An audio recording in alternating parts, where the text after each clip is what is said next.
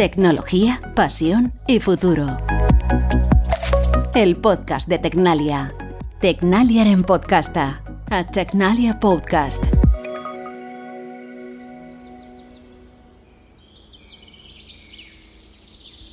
Olas de calor, sequías, incendios, problemas en los cultivos, cambios en la biodiversidad.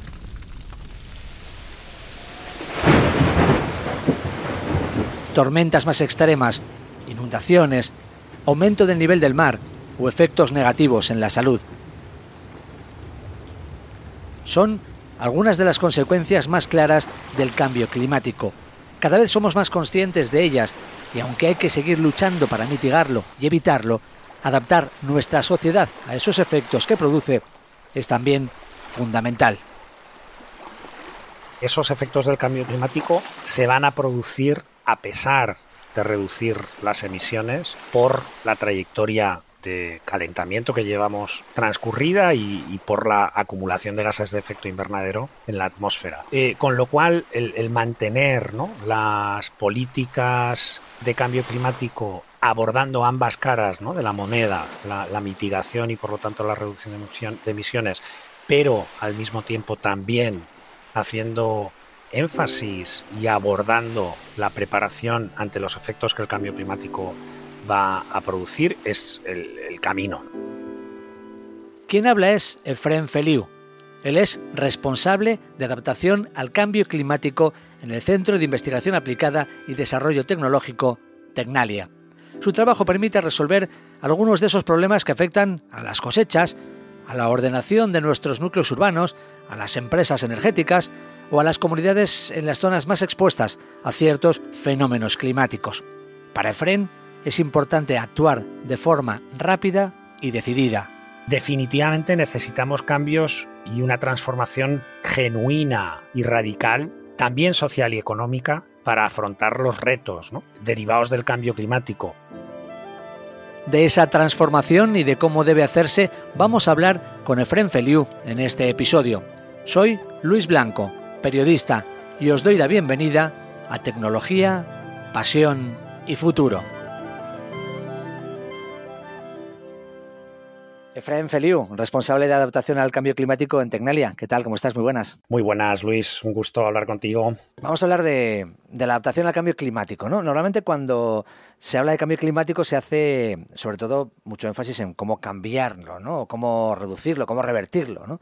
¿Cuáles serían los efectos negativos o qué tipos de efectos negativos tiene eh, el cambio climático o produce el cambio climático y cuáles serían los riesgos que, que presentan, los que hay que atender? Eh, los efectos del cambio climático son los que aparecen en los medios, ¿no? Sequías, desertificación, olas de calor intensas, embates de mar, eh, subida del nivel del mar, lluvias torrenciales, inundabilidad. Pero bueno, el cambio climático también produce una modificación gradual de esas variables climáticas, las temperaturas mínimas y las máximas eh, suben progresivamente, eh, el régimen de precipitación estacional, el deshielo eh, provoca esa subida del nivel del mar progresiva. Y, bueno, todo esto que se podríamos denominar, ¿no? que son los, los efectos directos del cambio climático, evidentemente luego generan otro tipo de impactos en múltiples sectores o ámbitos de, nuestra vida cotidiana, ¿no? Desde, desde efectos en la salud, efectos en la agricultura, efectos en los ecosistemas, efectos en actividades económicas. Eh, Fren, cuéntame cuáles serían los sectores o ámbitos más afectados por todo esto que me estás contando, de los efectos del cambio climático. Sí, la, verdad es que si pensamos en, cualquier cosa que tenga que ver con nuestro día a día, eh, podríamos eh, identificar factores eh, climáticos que lo condicionan. Hay cuestiones evidentemente relacionadas con el daño directo causado por eventos extremos como inundaciones, ¿no? y, que en el País Vasco o, tormentas costeras eh, sufrimos ¿no? con, cierta frecuencia, acuciados por el, por el, cambio climático, este tipo de fenómenos. la salud humana eh, con el ejemplo de las olas de calor, pero también con la incorporación de, vectores infecciosos, se puede ver afectada. Eh, mencionábamos antes también la disponibilidad de agua que puede afectar a cuestiones como la productividad eh, eh, agropecuaria. Mm, el sector de la energía de manera importante va a verse afectado, además en, toda su cadena de valor, desde la producción y, el, ejemplo de la generación hidroeléctrica es clave. Si cambian las condiciones de caudal de las cuencas, va a cambiar la capacidad de producir energía hidroeléctrica. la eficiencia en el transporte de energía en las redes se va a ver modificada por condiciones ambientales, eh, los perfiles de demanda eh, de, energía también van a verse alterados eh, a raíz de los efectos del cambio climático. Y bueno, pues estos son algunos de, los, de los ejemplos. hemos de tener en cuenta que hay cierta complejidad y que el cambio climático no va a producir efectos o relaciones causa-efecto directas y que por, por, el contrario, ¿no? las interrelaciones e interdependencias son importantes. Por ejemplo, las subidas de temperatura puede provocar un incremento de, la incorporación de, equipos de refrigeración que si no son eficientes va a retroalimentar el cambio climático.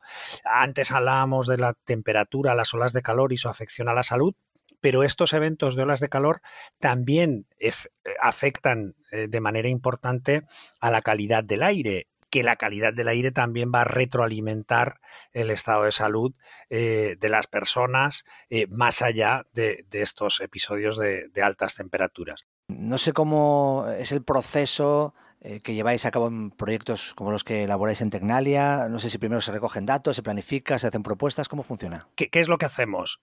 En primera instancia, utilizar, eh, tratar eh, y entender eh, datos sobre proyecciones del clima. ¿no? Hay variables como precipitación, temperatura de las que estábamos hablando antes, que se obtienen de determinados modelos que proyectan esas, esas variables al futuro, ¿no? a mitad y a final de siglo.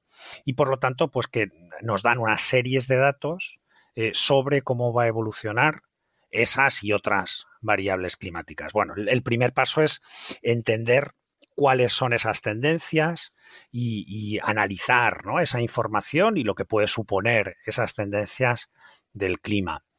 Eh, con, esa mejor comprensión de, cuál va a ser la evolución de las variables climáticas, intentamos inferir eh, qué efectos va a tener en fenómenos como puede ser la inundabilidad, eh, la escorrentía superficial, el efecto isla de calor en las ciudades, ¿no? Y, por lo tanto utilizamos modelos físicos que nos permiten eh, representar y tener una información espacial, es decir, cartografía, en la que esa evolución de variables climáticas la, convertimos en, en, amenazas climáticas que se representan eh, espacialmente, ¿no? a, través de, mapas, como decía antes.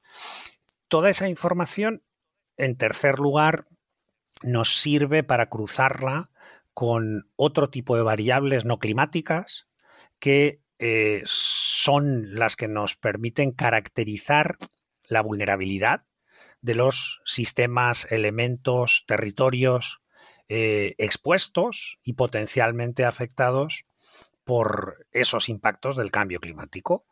Eh, y, por lo tanto, identificamos indicadores socioeconómicos, cartografía con información espacial, que cruzamos con, esa otra información y cartografía de amenazas eh, eh, climáticas para obtener valoraciones de vulnerabilidad y de riesgo eh, asociado al cambio climático. Toda esa información nos sirve para planificar respuestas, para definir estrategias de, adaptación que nos permitan eh, implementar, desarrollar, desplegar eh, acción adaptativa que, reduzca la vulnerabilidad y el riesgo climático. Y por último, en algunos casos a través de esas herramientas ¿no? de modelización o esos modelos de impacto, eh, esas, esos índices ¿no? de vulnerabilidad y de riesgo, eh, los utilizamos para diseñar soluciones y comparar alternativas de diseño, por ejemplo, en sistemas energéticos, en, desarrollo urbano. Por último, sí que me gustaría mencionar que todo esto de lo que estamos hablando tiene una base digital, de herramientas digitales importantísima y que los eh, modelos, eh, la observación de la Tierra y la teledetección, la aplicación de técnicas de estadística avanzada o inteligencia artificial son eh, fundamentales para desarrollar el tipo de, de herramientas y de soluciones que ofrecemos desde nuestro equipo.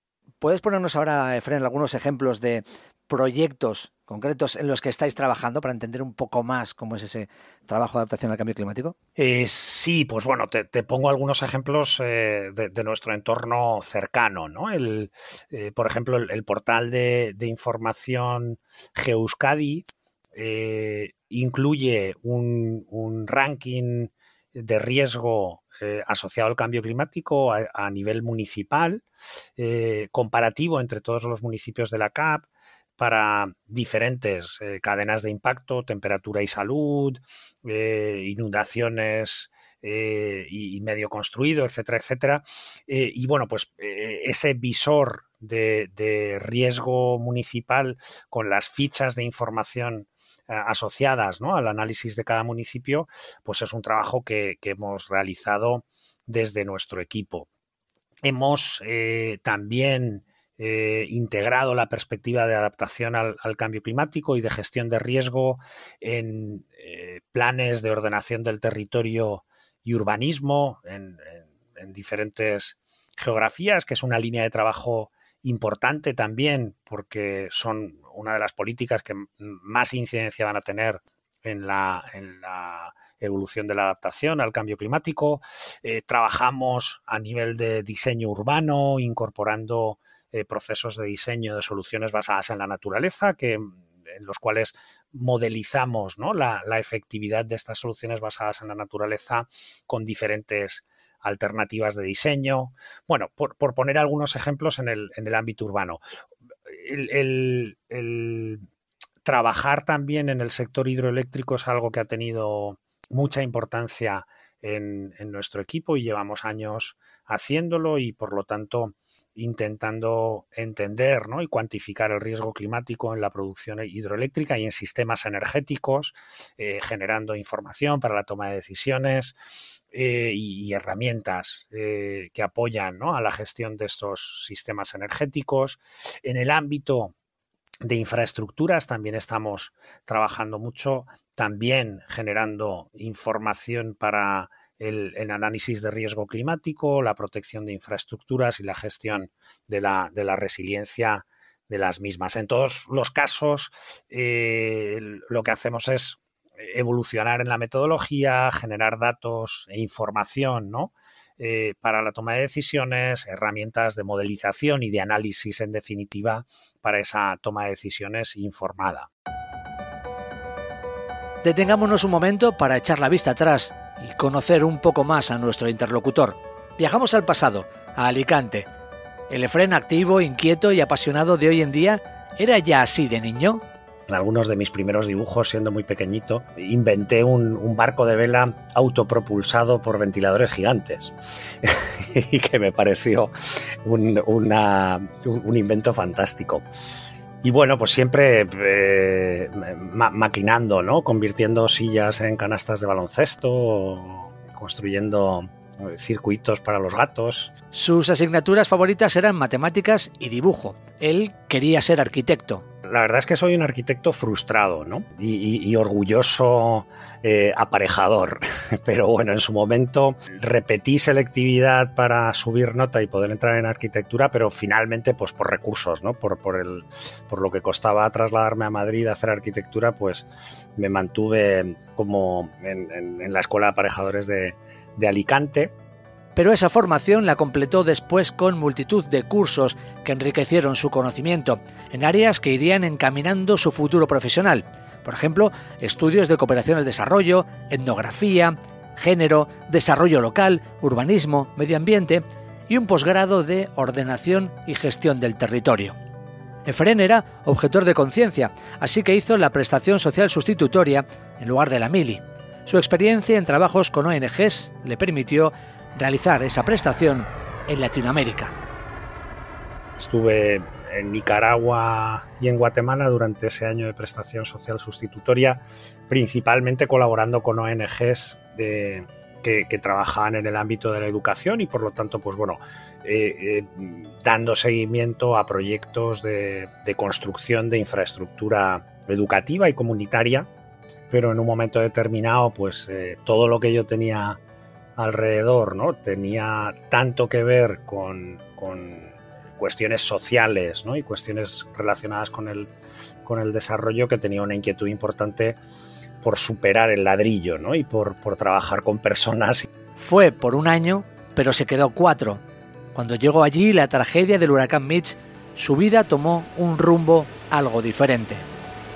Participé en, un comité de coordinación de, la embajada española en Guatemala, un comité de coordinación de crisis, eh, porque yo hacía de enlace con la ONG que trabajaba, y, a raíz de, esa de ese comité, pues en la Oficina Técnica de Cooperación al Desarrollo de la Agencia Española de Cooperación, me, invitaron a sumarme a su equipo y, asumí la dirección de, la Oficina de Oriente de Guatemala de, la Agencia Española de Cooperación, llevando todo el área de, Oriente y cambié totalmente pues, la, la, orientación profesional trabajando en cuestiones de desarrollo territorial y local. A su regreso a España, Efren continuó trabajando en ONGs, en desarrollo local, o en consultoría en temas ambientales, hasta que llegó a Tecnalia en el año 2006 y aplicó entonces todo su conocimiento en un área que domina a la perfección. Pues ahora quiero que me cuentes mm, qué tipo de clientes eh, tiene este área de adaptación al cambio climático de Tecnalia. ¿Para quién trabajáis? Bien, pues la verdad es que eh, mucho con, con administraciones públicas eh, a nivel internacional,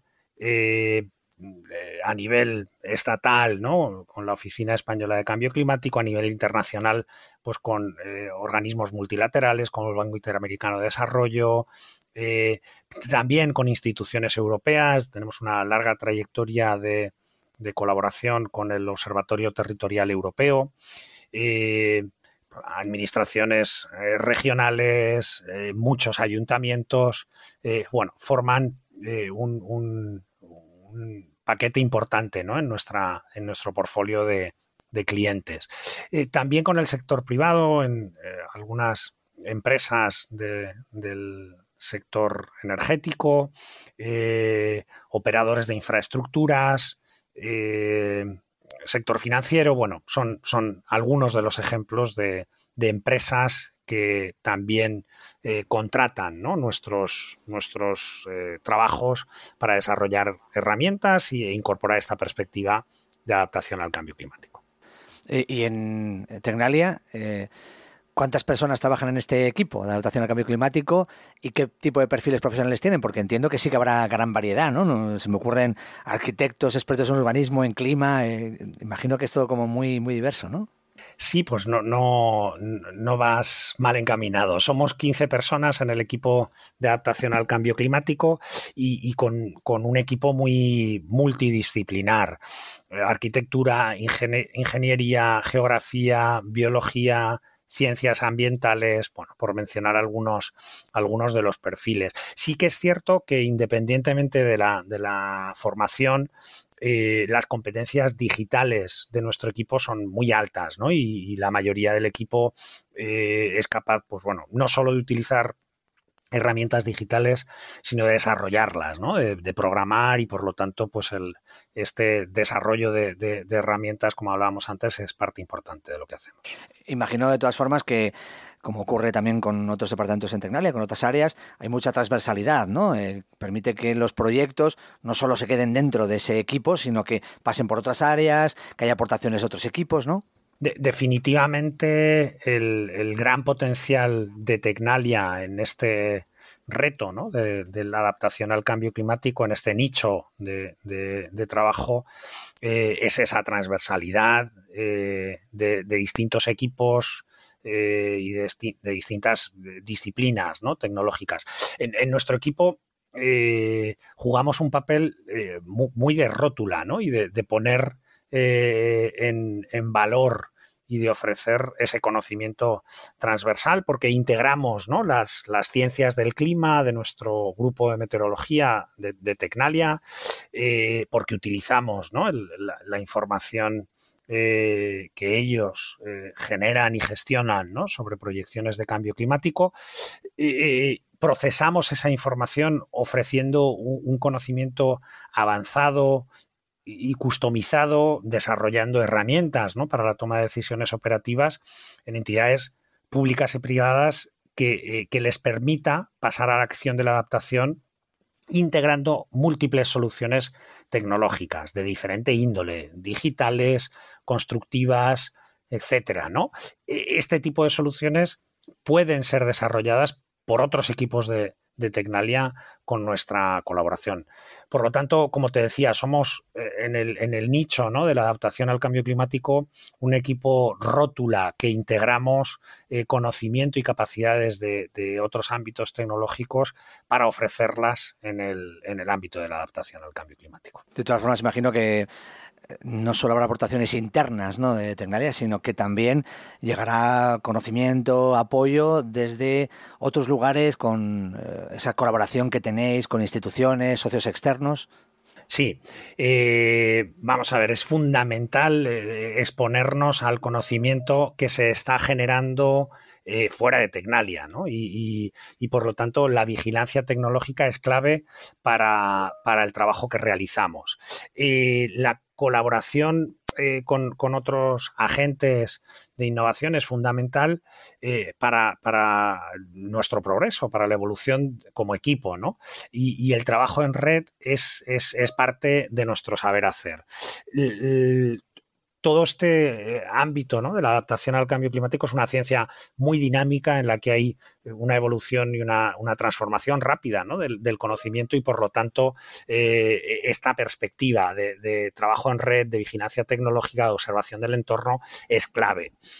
además, de manera importante, el tipo de herramientas que desarrollamos nunca las trabajamos sin la implicación del usuario, del beneficiario final lo que ahora eh, se denomina co-creación o codiseño, ¿no?